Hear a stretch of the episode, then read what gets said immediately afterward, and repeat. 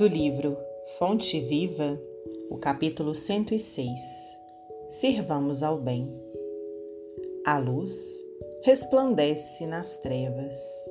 Evangelho de João, capítulo 1, versículo 5. Não te aflijas porque estejas aparentemente só no serviço do bem. Jesus era sozinho antes de reunir os companheiros para o serviço apostólico.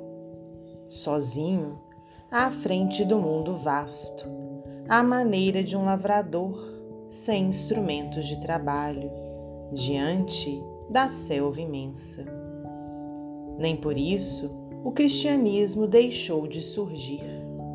Por templo vivo do amor, ainda hoje em construção na terra para a felicidade humana. Jesus, porém, não obstante conhecer a força da verdade que trazia consigo, não se prevaleceu da sua superioridade para humilhar ou ferir. Acima de todas as preocupações, buscou invariavelmente o bem através de todas as situações e em todas as criaturas. Não perdeu tempo em reprovações descabidas. Não se confiou a polêmicas inúteis. Instituiu o reinado salvador de que se fizera mensageiro, servindo e amando, ajudando sempre e alicerçando cada ensinamento com a sua própria exemplificação. Continuemos, pois, em nossa marcha regenerativa para a frente ainda mesmo quando nos sintamos a sós.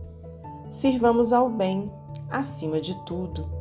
Entretanto, evitemos discussões e agitações em que o mal possa expandir-se.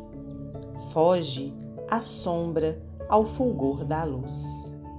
Não nos esqueçamos de que milhares de quilômetros de treva no meio da noite não conseguem apagar alguns milímetros da chama brilhante de uma vela. Contudo, basta um leve sopro de vento para extingui-la. Emmanuel, psicografia de Francisco Cândido Xavier.